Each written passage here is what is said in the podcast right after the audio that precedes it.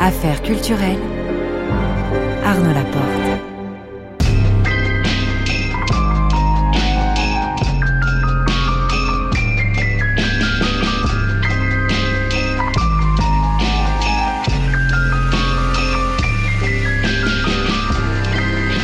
Ce soir, dans le cadre de la semaine spéciale de France Culture consacrée aux souvenirs, je vous propose une nouvelle écoute de l'émission du 6 mai 2021 avec Arnaud Desplechin. Vers 19h40 cette semaine, des membres de l'équipe d'affaires culturelles vous proposent leur son de l'année. Ce soir, le choix d'Anouk Minaudier, Paint the Town Red de Doja Cat. Vers 19h50, le grand tour de Marie Sorbier qui sera ce soir à Lagny-sur-Marne pour nous faire visiter les ateliers Babouo où est reliée la célèbre Pléiade des éditions Gallimard. Le tout est réalisé par Alexandre Fougeron avec Jean Guillain à la prise de son.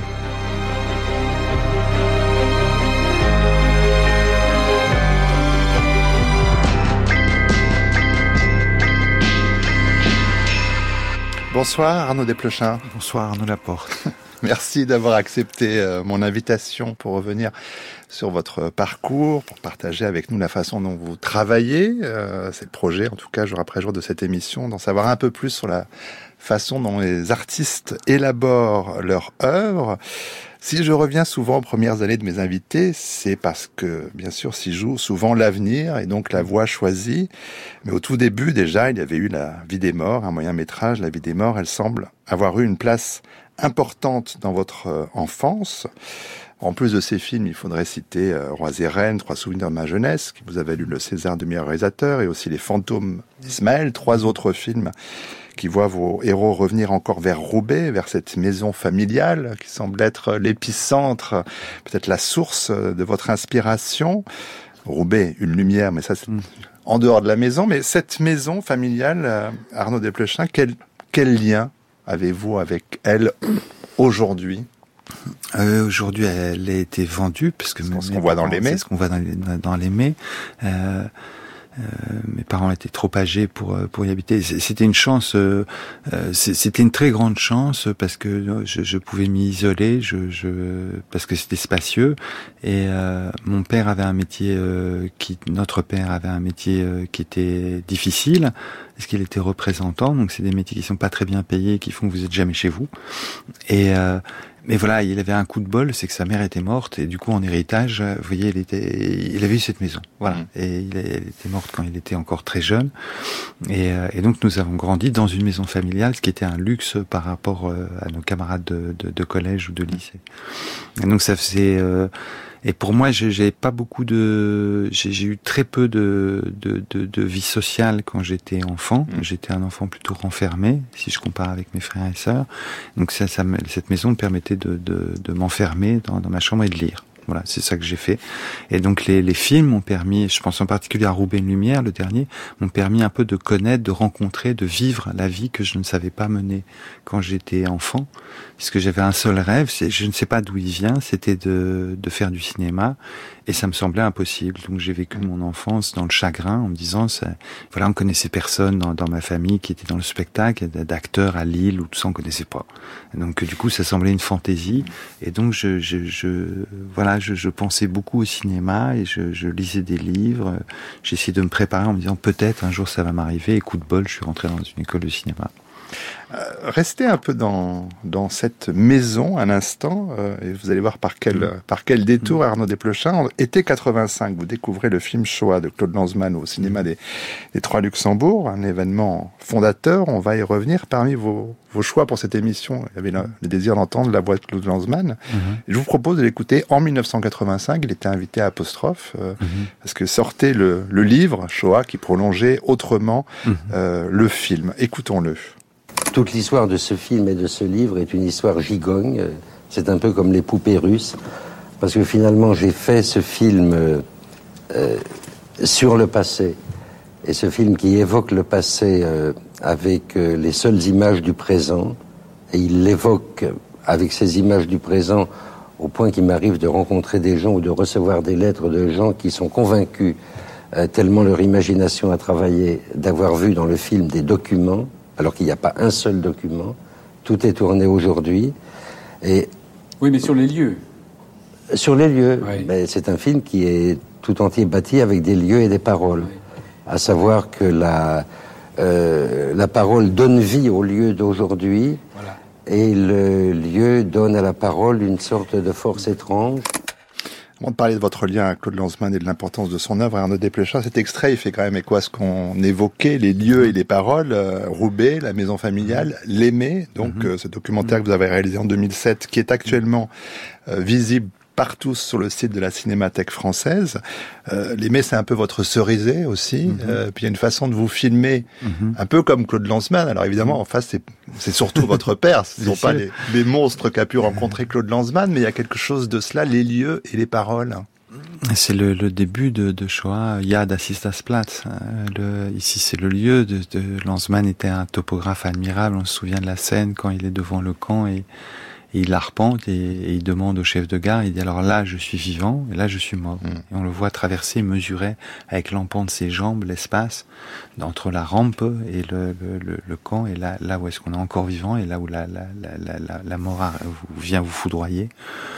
Euh, c'est un, un, cinéma des lieux et puis j'adore entendre sa voix parce qu'il mm. me manque et euh, et dit cette chose qui est magnifique et qui, qui aura pris du temps à être établie euh, par la, la, la, critique de cinéma, c'est qu'on on ne filme jamais qu'au présent. Ça, c'est une injonction euh, que nous, nous a enseigné Bazin, que nous a enseigné la Nouvelle Vague, c'est que les films, le cinéma, c'est un art du présent. Mm. Et on peut faire des films d'époque, c'est pas ça, mais c'est toujours, il faut faire, c'est une injonction, c'est un, un, art du réel et un art du présent et un art des lieux. Et euh, et alors, euh, quand je disais il aura fallu dix ans, parce que euh, tout de suite les, les philosophes ont salué l'œuvre d'art, tout de suite les poètes ont salué l'œuvre d'art, les psychanalystes, euh, mais la critique du cinéma, elle a mis un peu de temps. Mm. Elle a mis un petit peu de temps. Ce film-là et cette, euh, cette fréquentation de, de, Claude Lanzmann, euh, elle occupe quelle place dans dans votre vie quotidienne? Vous dites qu'il vous manque, mm. évidemment, il manque mm. Claude Lanzmann, mais euh, vous pensez à lui en écrivant, sur un plateau, en prenant votre café? Non, c'est c'est plus c'est c'est un je peux pas dire que ce soit une influence. Vous voyez le le le, le matin à qui je pense, je pense toujours aux trois mêmes, hein, à Bergman, Truffaut et Scorsese. Et euh, Claude, c'est différent parce que c'est plus large. Mm. C'est le c'est sur à quoi ça sert le, le, le cinéma. J'avais un ami euh, à l'enterrement de, de, Claude, je, je, citais cet ami, un ami américain, et il disait euh, dans, dans un très bel américain que que je saurais pas transcrire, et il disait voilà, on essaye tous, on espère désespérément qu'un jour on rapportera, si le cinéma est une cathédrale, qu'on y apportera une brique. Balancement, il a construit une chapelle. Mm. Et euh, c'est alors Tarantino il a ramené une brique, c'est un cinéaste que mmh. j'admire infiniment. Mais là, il, vous voyez, il a construit un car, quoi. Et c'est vertigineux ce qu'il a fait.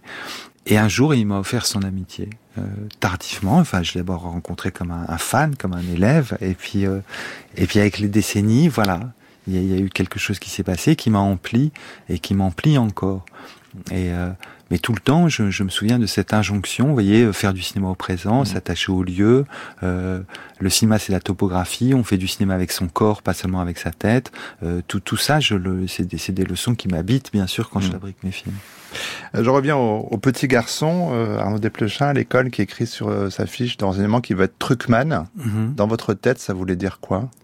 Euh, derrière le, la caméra, surtout pas devant et, euh, et qui fabrique euh, qui fabrique le truc qui est magique quoi comme un jouet le, le truc qui fait illusion euh, qui, qui, arrive à fabriquer le spectacle je savais pas comment est-ce qu'on disait le, le, le, mot après c'était en, en CE1 que j'ai appris qu'on disait IDEC, IDHEC. Alors du coup j'ai écrit ça à la place de Truckman. Au CP j'ai dit Truckman, mais après je me suis corrigé.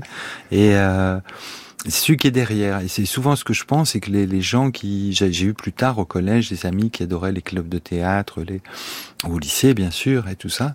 Et je, je pensais qu'il y a des gens qui pensent que la, la, la, vie est merveilleuse et que est intense. Et ça, c'est les gens qui sont devant la caméra ou les gens qui mmh. aiment le théâtre.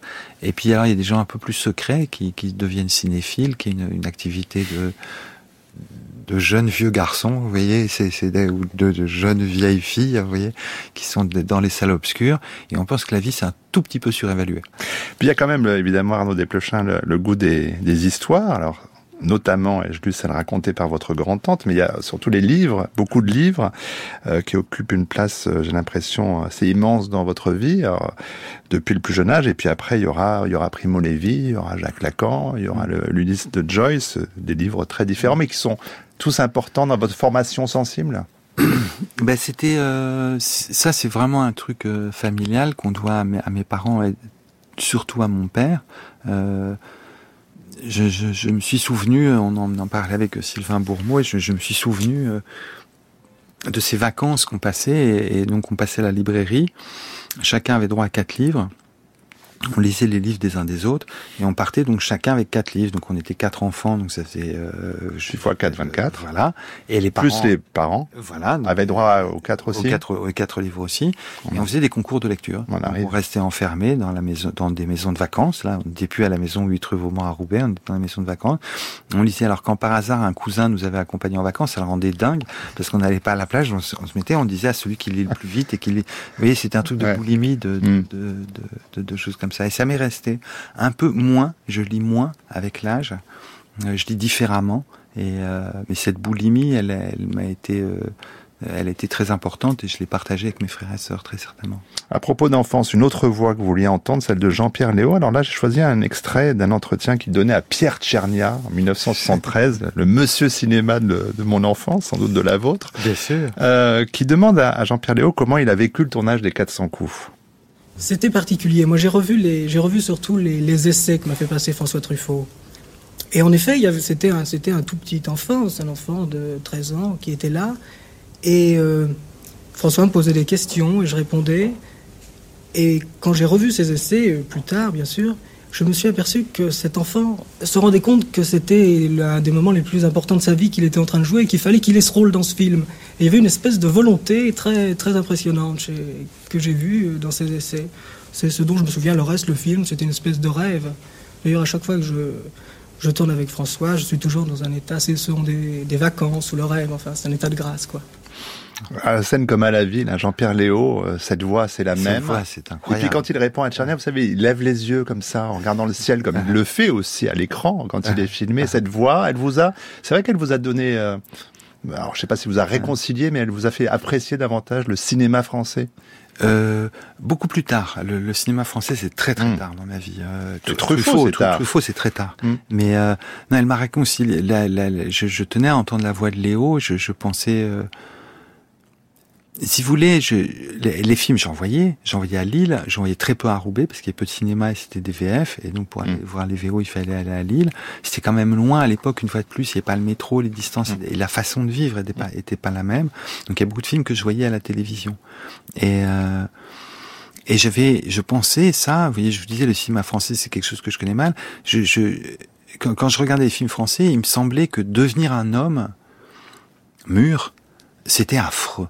Vous voyez, c'était une déchéance, que de, de, la, la virilité était vraiment une punition, quoi. C'était, euh, je voyais Gabin vieux et j'avais une horreur de ça. Je, je voyais, euh, euh, alors avec toute l'admiration que je peux avoir pour Gabin, je, Ouais. euh, avec tout, tout le, en, me- en pensant avec admiration euh, au travail de, de Louis de Funès, c'est affreux. C'est affreux. Et le cinéma français vous promettait, quand vous étiez un petit garçon, en disant, et un jour tu seras De Funès vieux ou Louis Gabin vieux. Je me dis, mais jamais.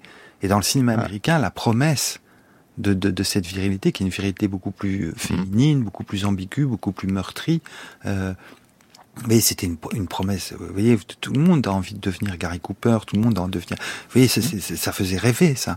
Et, euh, et alors, je pouvais pas m'identifier à ces figures masculines qui m'étaient proposées dans les films que je voyais à la télévision. Et avec tout le rapport compliqué que j'avais avec les films français, puisque je préférais le cinéma américain, euh, et un jour j'ai vu Léo. Et je me suis dit, bah lui, il parle comme moi. Il est pareil que moi. Il a une voix de fille. euh, il est un peu décalé. Il est à ça, je veux bien devenir. Mm. Ça, je veux bien devenir. Garder cette enfance-là. J'ai j'ai noté, j'ai pensé à parce que j'étais tombé sur la phrase quand quand vous m'avez demandé les, les, les voix que je désire entendre, sur une phrase de de Cocteau qui assistait à la, projection des 400 coups à Cannes et qui écrivait hier soir nous avons vu dans le film de Truffaut le prodige par quoi Jean-Pierre Léo exécute sans étude un tour de force auquel le comédien le plus génial ne pourrait prétendre. Oui, ce privilège n'est autre que la poésie que les enfants possèdent tous et que les grandes personnes perdent si elles commettent l'imprudence de ne pas lui réserver un coin d'ombre. Et ce coin d'ombre, pour moi, c'est ce coin d'ombre de l'enfant, c'est la définition du cinéma. Jean-Pierre Léo, il incarne le cinéma pour moi. J'ai eu la, la chance, c'est un moment très émouvant parce que je sais pas parler en public sur une scène, ça me, ça me glace le sang. Et j'ai eu la chance de remettre un prix à Cannes à Jean-Pierre Léo. Et c'était un moment très important pour moi, je crois, euh, dans, dans ma vie, très mmh. certainement. Et je voyais chez Jean-Pierre que c'était un moment très important pour lui aussi, cette distinction qui lui était accordée sur la grande scène de Cannes. Alors comme j'avais beaucoup le trac, il y avait un prompteur, vous voyez, évidemment j'oubliais tout en texte, je suis incapable de faire ça. Je me suis dit je vais ennuyer, je vais ennuyer. Alors j'ai zappé deux tiers du texte, vous voyez, pour raccourcir, pour aller plus vite, pour épargner le massacre. Mais en tout cas, j'étais très mmh. heureux de, de, de, de pouvoir étreindre Léo qui, qui m'avait voilà, ça c'était la virilité dans laquelle je mmh. pouvais m'identifier. Nous poursuivons cette émission en compagnie ce soir du, du cinéaste et scénariste Arnaud Desplechin avec un court extrait de La vie des morts, votre premier film moyen métrage. Tout le monde se tue pour les mêmes raisons, tout le monde, moi aussi. On se suicide pour des raisons idiotes. Il n'y a pas de raison. Parce qu'on est heureux, parce qu'on est malheureux, parce qu'on a honte de soi, parce qu'on a envie de rigoler, c'est pareil. Tout le monde se sent tout seul, tout le monde se sent misérable, hein? Bon, c'est sa mère, c'est ça que vous avez envie de dire de toute façon. Elle l'a tué, il détestait sa mère. Tout le monde déteste sa mère, moi aussi. Merci, merci beaucoup. Oh, maman, s'il te plaît, ça va, je dis pas ça pour toi. Mais je, je suis pas une conne, je vois bien que je suis ta mère quand même. Enfin, tu la détestes aussi, ta mère, toi. Tu la détestes pas, mais elle te dégoûte. Comment Pardon. Merci, Pascal. Merci. Doggy est très fâché. J'ai fait quelque chose. T'es vraiment chiant, tu sais. Bah, il suffit d'entendre comment elle parle d'elle, non? Alors on peut plus rien dire. Arrête Tu veux bien Faut s'occuper des vivants, c'est tout. Faut pas s'occuper des morts, il y avait qu'à les aimer. Alors je me permets, euh, Alain Desplechin, une petite note personnelle. Je trouve que j'étais au festival Premier Plan euh, d'Angers en 1991 et qu'avec un ami cinéaste qui présentait euh, son premier court métrage, euh, on y a découvert ce film, La vie des morts. On était assis au dernier rang, une petite salle. On était sortis changés par ce film et, et, du coup le soir même on a réussi à, à s'incruster à la table de l'équipe du film. Donc à votre table, Arnaud Desplechin, l'ami en question c'était Mathieu Amalric.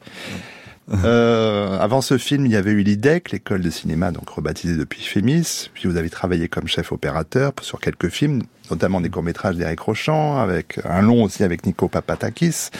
Vous aviez collaboré à l'écriture de scénarios, Un monde sans pitié de Rochant, euh, petit arrangement avec Les morts de Pascal Ferrand. Mais soudain, vous avez ressenti la nécessité euh, de tourner ce passage à l'acte, Arnaud Desplechin. Comment est-ce que vous l'avez vécu? euh, de, de, de, manière très, j'ai pas été précoce du tout, du tout. C'est, je, je, tu sais, je désirais quand j'étais enfant faire cette école nationale à Paris, monter à Paris, etc. Et quand je l'ai fait, tout s'est mal passé. Je, je, j'ai vraiment, je, je, je, suis sorti de, de l'école en pensant une phrase que qui m'a pris un tout petit peu de temps, un ou deux ans avant de pouvoir l'articuler. C'est je suis pas rentré dans la question du cinéma. Je ne suis pas encore rentré dans la question du cinéma. Je crois que le cinéma c'est une question, c'est pas une réponse, et qu'il faut savoir l'habiter cette question.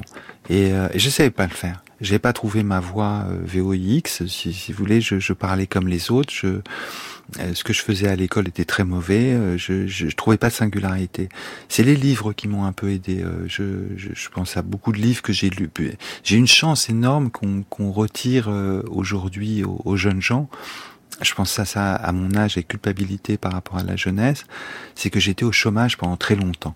Et, euh, et, au chômage, je veux pas dire par là, je ne touchais rien mmh. évidemment. Mmh. J'étais très désargenté et euh, je travaillais un petit peu. Je vous dis pour des amis. Vous voyez, je pense aussi à Patrick Grandperret qui mmh. m'a beaucoup aidé et euh, euh, euh Rochant, à, à, qui, qui, qui j'avais la, la, la, fierté de, de, de, de, pouvoir travailler sur ses courts métrages, puis euh, de, de l'aider à écrire ce qui est purement un film d'auteur, Un monde sans pitié.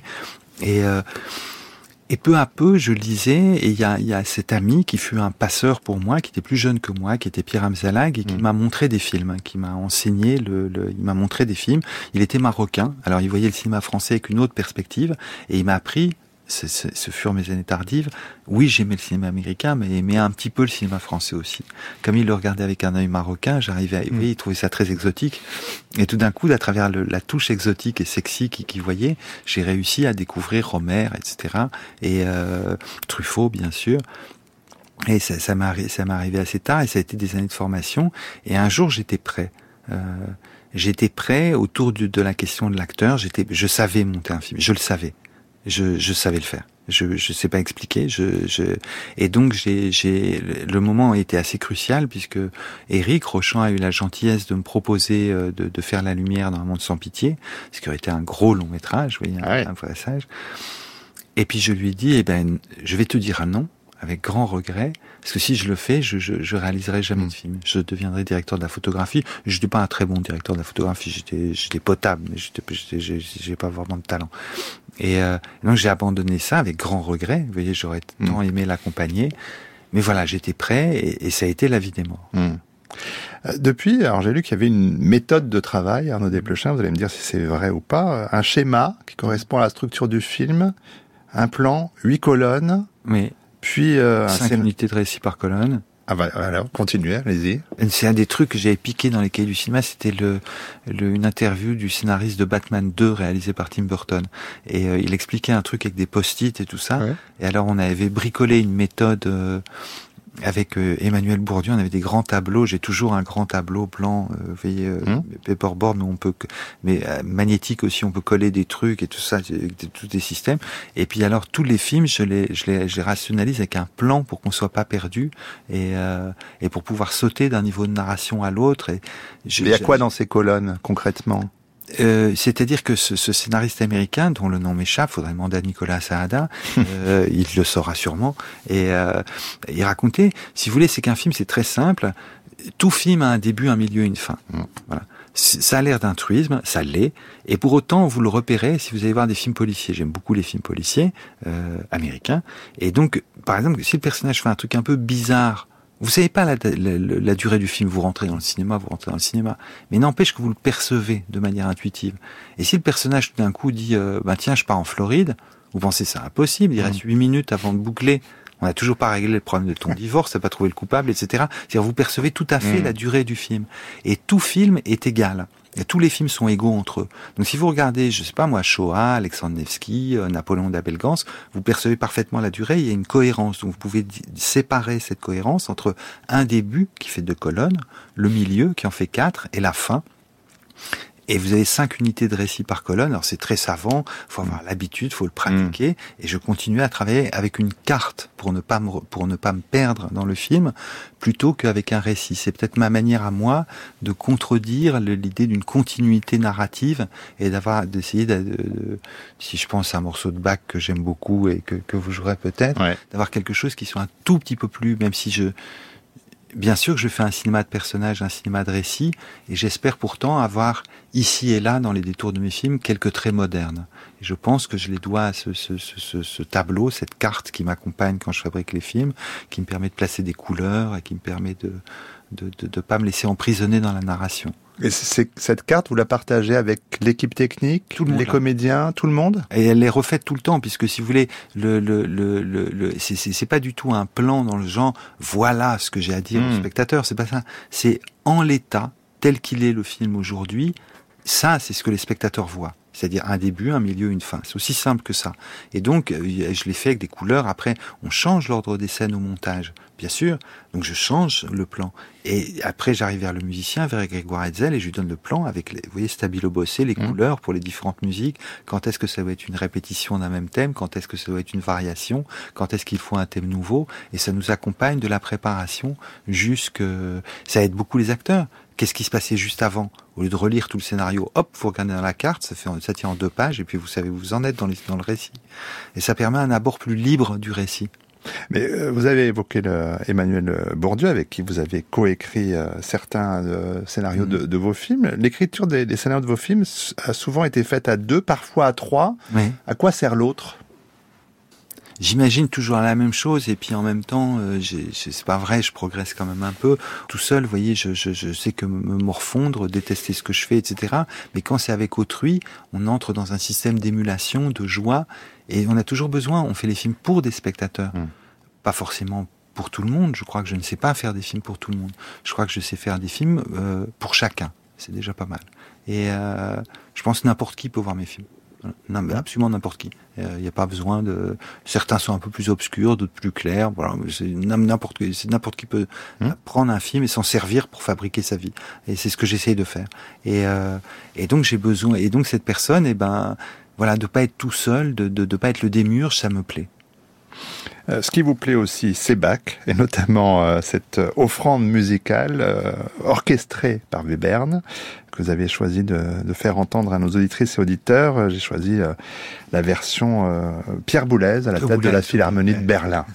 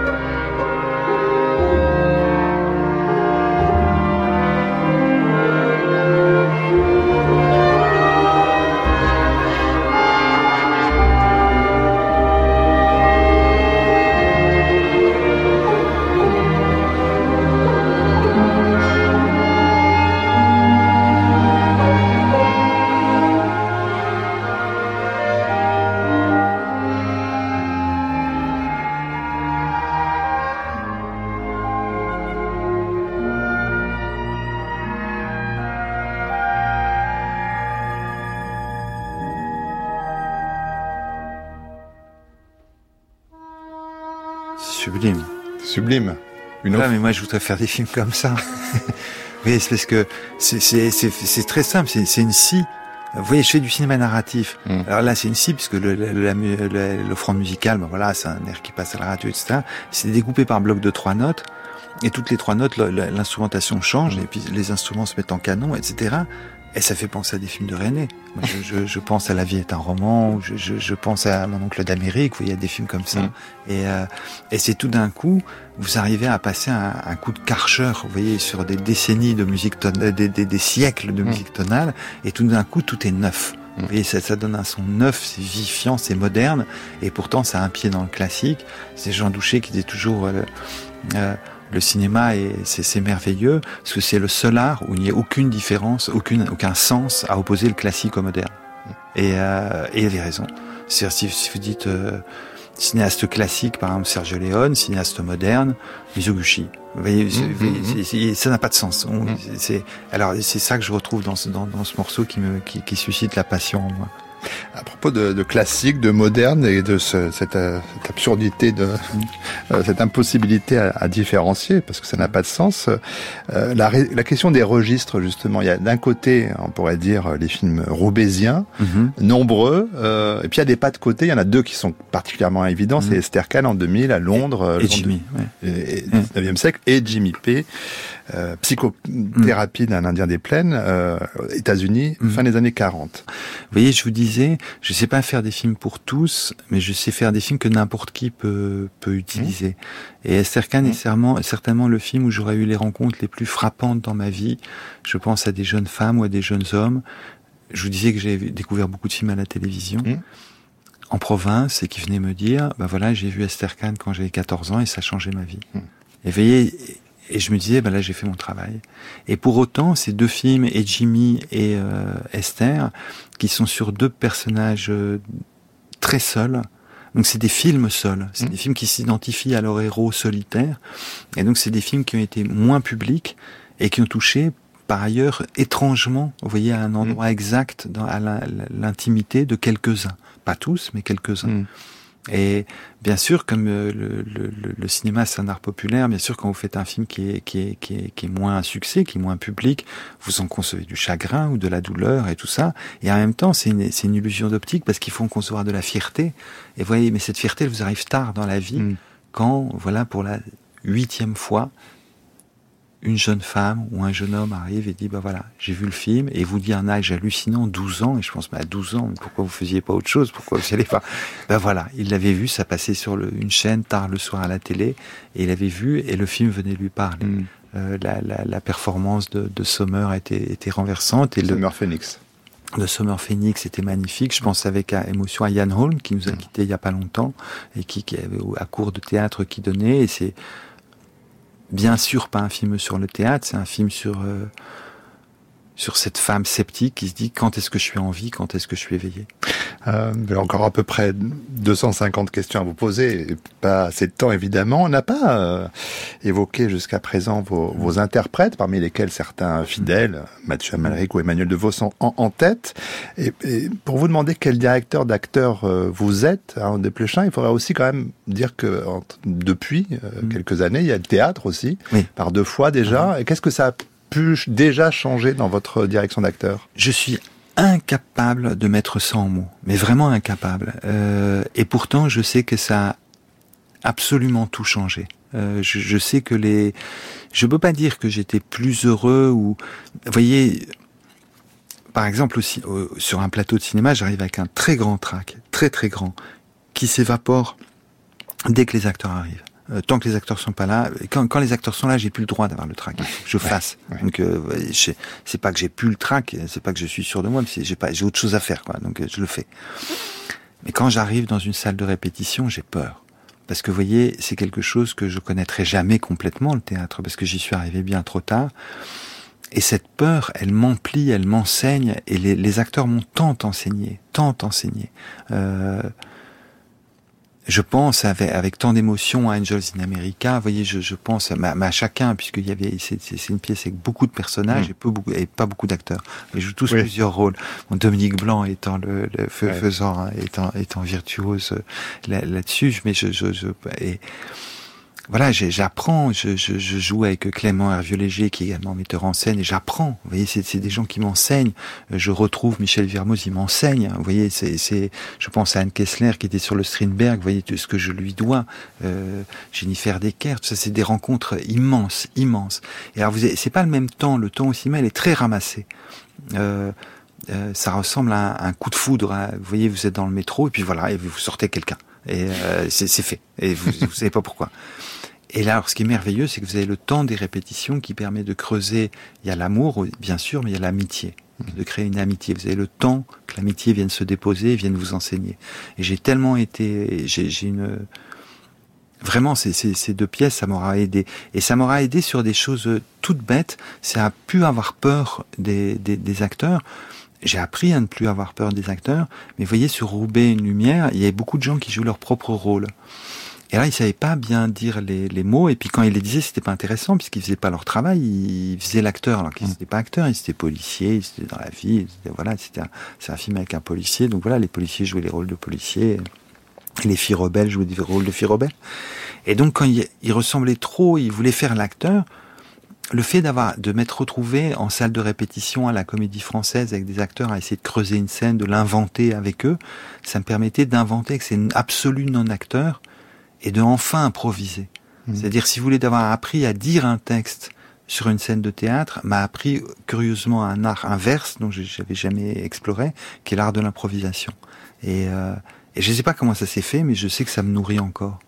Pour les, les, cinq dernières minutes de cette émission, Arnaud Desplechin, je vous ai demandé de partager quelques recommandations euh, culturelles avec nos auditrices euh, et auditeurs.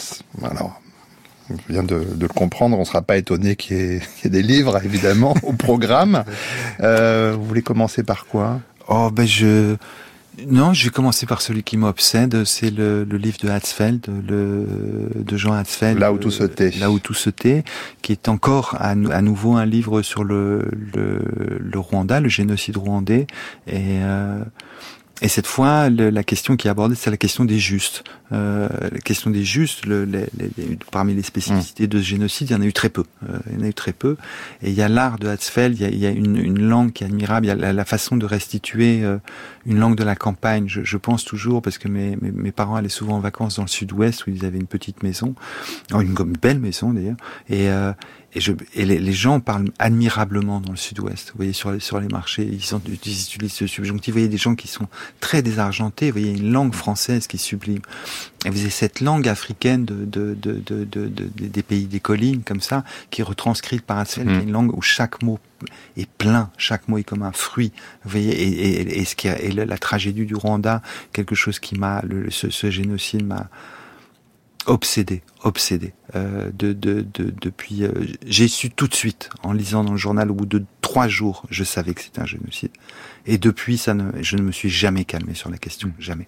Et c'est, il y a que Hatzfeld qui arrive à m'apaiser parce que c'est un écrivain immense et c'est, c'est un, c'est un livre qui est déchirant, qui est insupportable et qui est d'une poésie.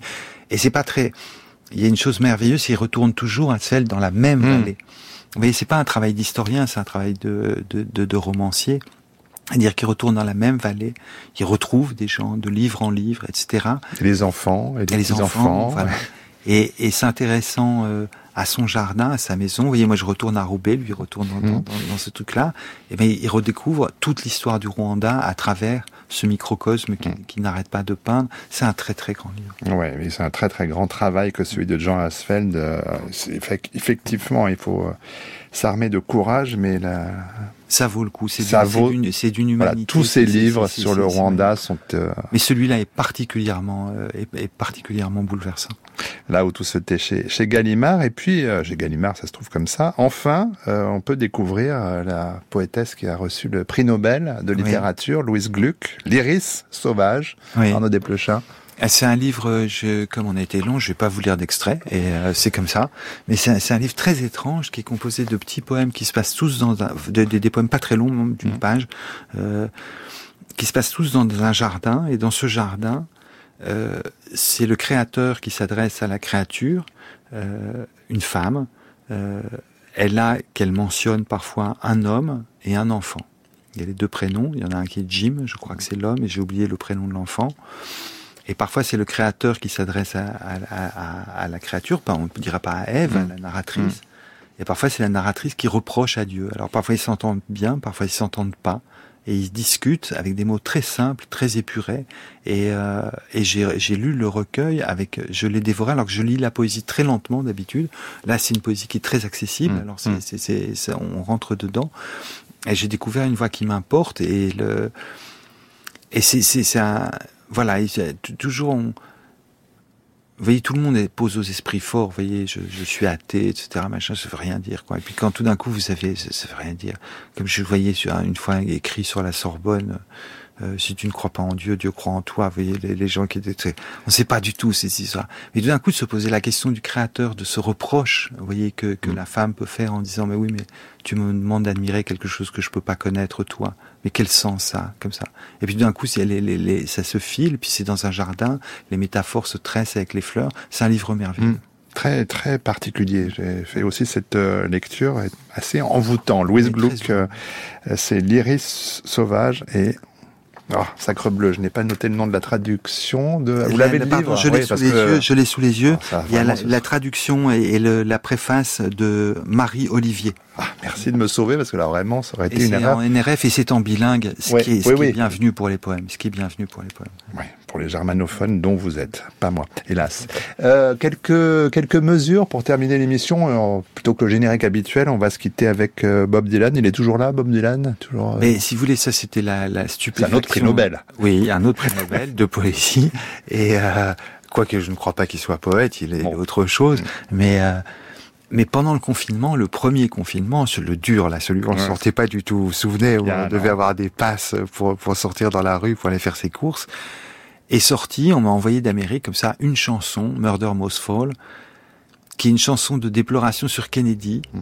et qui rebrosse toute l'histoire des États-Unis, qui regarde toute l'histoire des États-Unis et notre présent à l'aune de cette mort. Il y a un homme qui est mort et voilà que ça vient tout colorer. Les paroles, les lyrics sont incroyables. Alors évidemment, je suis un grand admirateur de Bob Dylan. On pense qu'il y a des chansons qui sont euh, infinies de Bob Dylan. Bah, celle-là, c'en est une. Et je et j'ai été le contemporain de ça. Vous voyez, alors que les, les chansons, je sais, vous voyez, le, le- euh, Like a Rolling Stone. Non, j'étais trop jeune.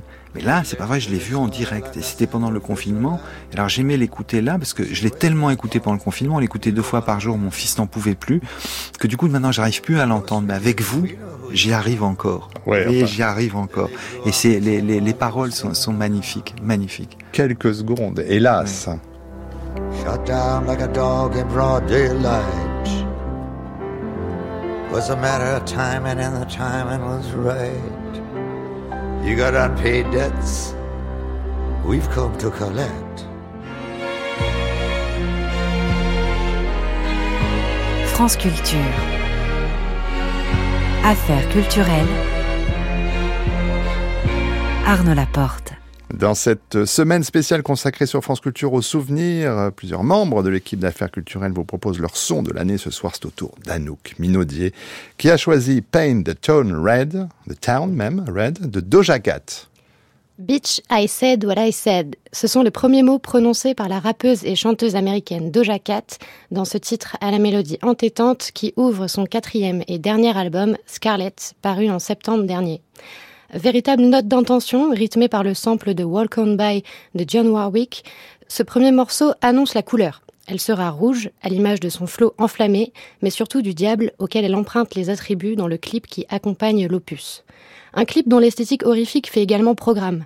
Toute griffe dehors, Doja Cat y est affairée devant un amas de viande telle une bouchère, quand elle ne danse pas avec la faucheuse, façon de signifier qu'elle n'a signé de pacte qu'avec elle-même.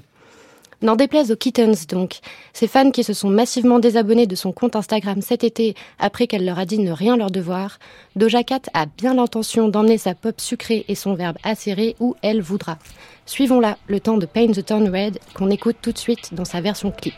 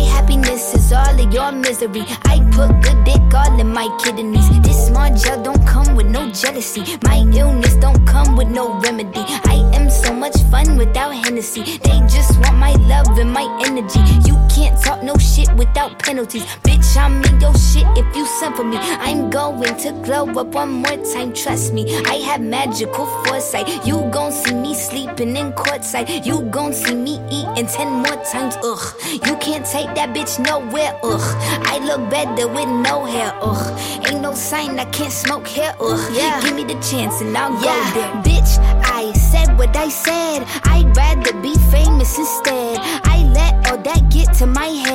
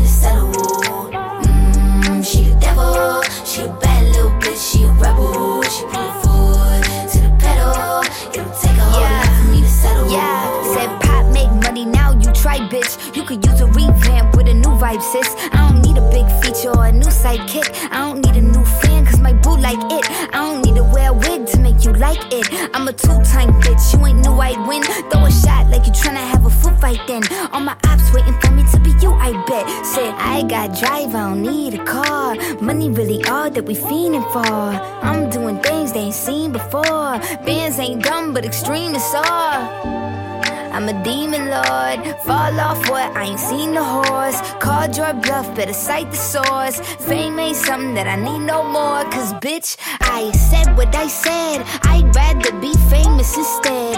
I let all that get to my head.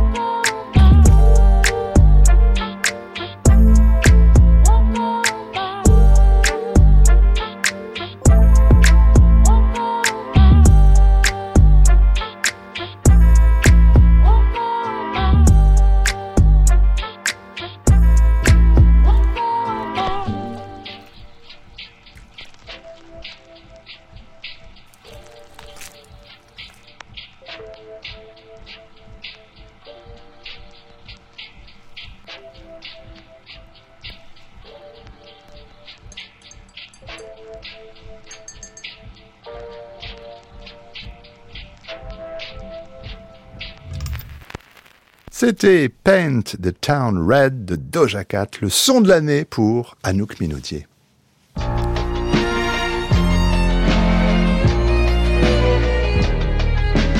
France Culture, le grand tour, grand tour, grand tour. Marie Sorbier.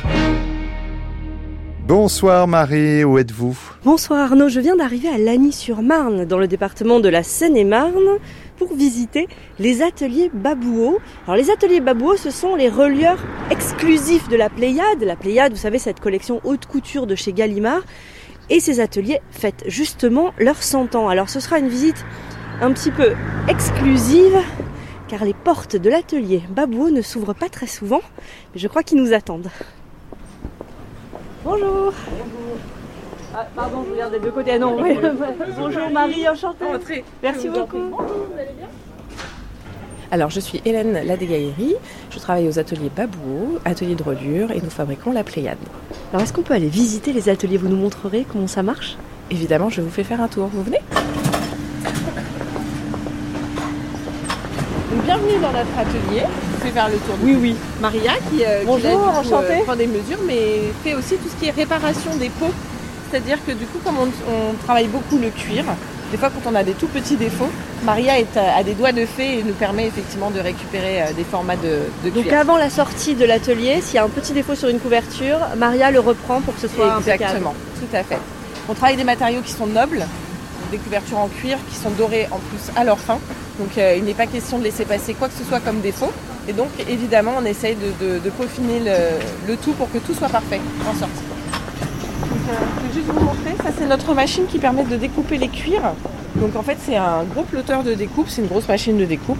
On place la peau directement sur la machine. On a un rétroprojecteur qui va venir mettre les formats dessinés sur la peau.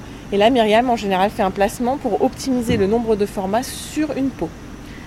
Alors dans la Pléiade, il y a des hum, couleurs différentes euh, de cuir. À quoi ça correspond? Alors, on a 11 couleurs. Les couleurs correspondent soit à des périodes, soit À des styles de littérature, j'imagine, non? Oui, exactement. Par exemple, on a le, le 20e siècle, c'est du Havane. Le vert émeraude, c'est du vert euh, 19e. Euh, on a le vert antique pour tout ce qui est antiquité.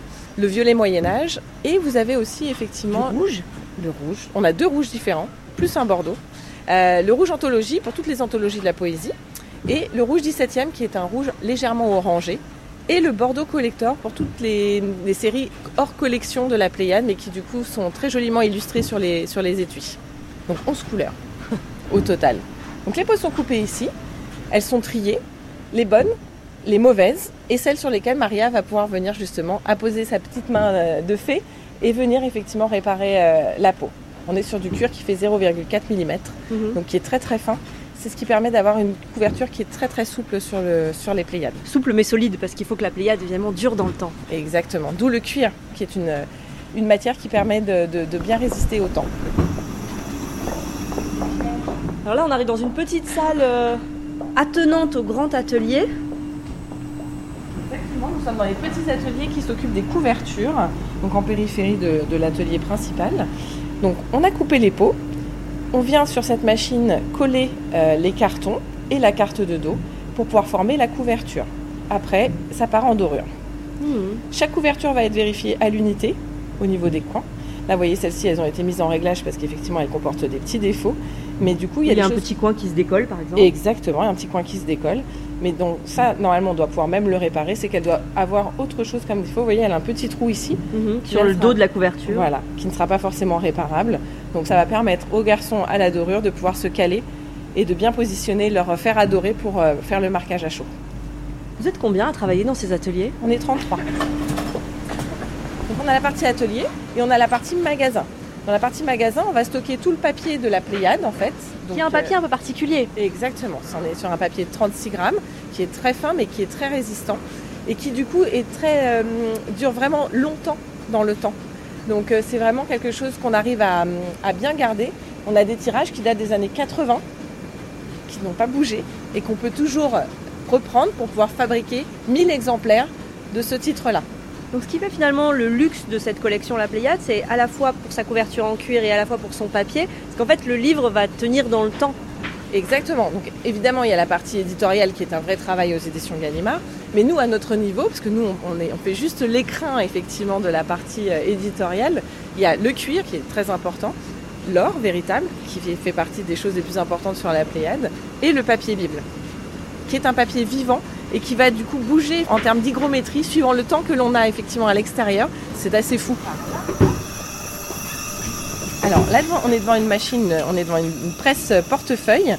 On vient déposer donc la couverture qui va venir se poser sur la partie qui est mobile et qui va venir du coup dans un mouvement de balancier contre la partie fixe sur laquelle on a un fer à dorer en laiton, donc avec la grille, le nom de l'auteur et le titre de l'ouvrage.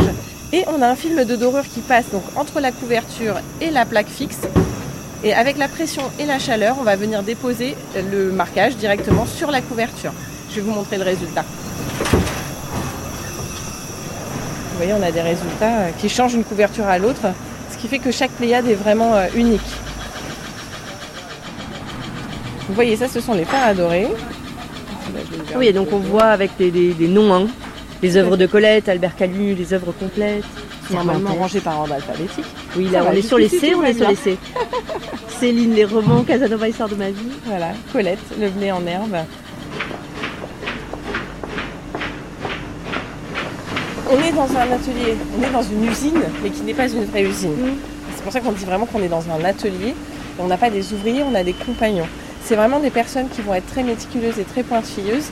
Euh, leurs yeux sont aussi importants que leurs mains. Euh, et il faut effectivement qu'ils contrôlent tout.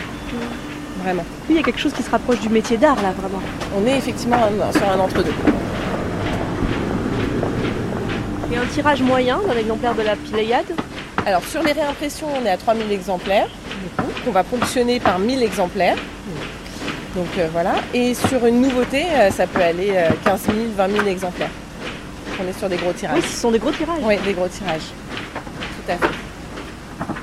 Là, vous voyez, du coup, ils vont taquer les ouvrages pour qu'ils soient bien positionnés, pour que les personnes qui sont à la couture derrière puisse prendre le bloc directement et le passer en machine. Afin que le fil de couture vienne relier, c'est ce qu'on appelle la reliure, relier les ouvrages les uns avec les autres. Alors je vois des tranches de couleurs différentes, ça, ça correspond aussi aux couvertures Alors exactement, du coup sur la Pléiade, les- on a une vraie charte graphique à respecter. Le cuir est lié à la couleur des gardes, à la couleur du jaspage. Le jaspage, c'est la couleur qui est posée sur la tête de l'ouvrage. Est lié aussi à la tranche fil en tête et en pied, et le- lié également au signet. Donc on a vraiment toute une charte de couleurs à respecter. Il faut combien de temps alors pour créer une Pléiade? Alors sur une Pléiade, il nous faut trois semaines de fabrication. Oui, on comprend en le voyant effectivement, dans vos mains le- les différentes étapes pour arriver à ce niveau-là de finition, parce qu'il y a quand même beaucoup d'éléments dans ce livre. Exactement. Donc ça ne se fait pas en un claquement de doigts et on comprend les trois semaines de fabrication. euh, Et on comprend aussi le prix de ce livre, parce que c'est, il faut le dire pour nos auditeurs, c'est quand même un livre qui coûte cher par rapport à la moyenne des livres, mais quand on comprend le système de fabrication, le temps et les matériaux utilisés, ça devient... Finalement, Voilà. Ce n'est pas si cher que cela. Oui. En tout cas, on le C'est la- comprend. En tout cas, c'est la conclusion de toute personne qui vient effectivement visiter l'atelier. prends votre relais sur la 4. 8, 10, attendez, 12, 14, 16, 18, 25. Hop là, allez. Alors, bah, moi, je m'appelle Bergania Ghislaine. Voilà. Et vous euh, travaillez depuis longtemps ici aux oui. ateliers Babon Oui, depuis 48 ans. Vous êtes une des plus anciennes? Oui, avec une collègue. Et euh, bah voilà, ma fonction c'est service réparation, les rhodoïdes, euh, réparation peau. Je peux faire euh, plein de choses, plein de choses. Et quand vous parlez des réparations, alors c'est quoi par exemple? Alors là, les, les Pléiades, c'est ah, de la Pléiade et on ne peut pas s'amuser à l'acheter pour... bah, la Pléiade, ça consiste à réparer... vous voyez, si j'ai une mauvaise couverture, je vais déboîter, je vais remettre une garde, je vais réemboîter, je vais reprendre une couverture neuve et je vais la ré- réemboîter de façon à ce que le volume ne soit pas jeté. On ne jette pas une Pléiade, on évite. Si on la jette, c'est vraiment que la machine l'a rejetée. Mais nous, on répare. Moi, je répare. Oui. Et pour les rhodoïdes? Alors, les rhodoïdes, c'est une machine et c'est c'est un prototype de la maison. Ça n'existe pas. Et euh, j'ai travaillé des années sur cette machine et ça consiste à, bah, à faire les rhodoïdes parce que sans rhodoïdes, il n'y a pas de finition. Alors le rhodoïde, c'est le, le comment on peut dire, la couverture plastique qui entoure la ça, Pléiade. c'est ça, c'est ce que vous mettez, c'est ce qui protège. Ça va, je vous explique en même Oui. temps. hein. Oui, c'est ce qui protège la, la dorure et les gens, bah, faut pas qu'ils le jettent parce qu'il y a des gens qui croient que c'est juste comme ça. Mais non, non, non, ça protège votre dorure et ça protège votre cuir et c'est fait pour, c'est fait pour ça. Donc ça fait plus de 40 ans que vous travaillez Oui, ici. Euh, Qu'est-ce que ça veut dire pour vous d'avoir travaillé aussi longtemps sur euh, cette gamme de livres très particuliers qu'est la Pléiade? Et moi, c'est un honneur. Et puis, je- si je veux, je suis en retraite. Maintenant, maintenant, je suis bien. Et-. Ah oui, je, je continue parce que c'est. Bah, écoutez, c'est un travail. euh, moi, je l'aime et, et je, je suis heureuse de le faire et fière de le faire. Moi, je travaille tout à la main. Vous voyez, je travaille au cutter, je travaille tout, tout, tout. Je travaille au plioir. Je fais tout à la main, moi. À la main et à l'œil, vous Et vérifiez. à l'œil, ah ben oui, ben oui, ça, ça j'ai l'œil, bien sûr, ben heureusement. Parce que si j'ai pas l'œil, je serais pas là. Moi, il faut que ce soit de l'impeccable. On essaie. Parce que nul n'est infaillible. Mais j'essaie de faire de mon mieux euh, mon travail et je pense que je le ferai jusqu'au bout. hein. Merci Marie Sorbier. On vous retrouve demain au Mucem à Marseille pour nous faire visiter les réserves du musée Phocéen.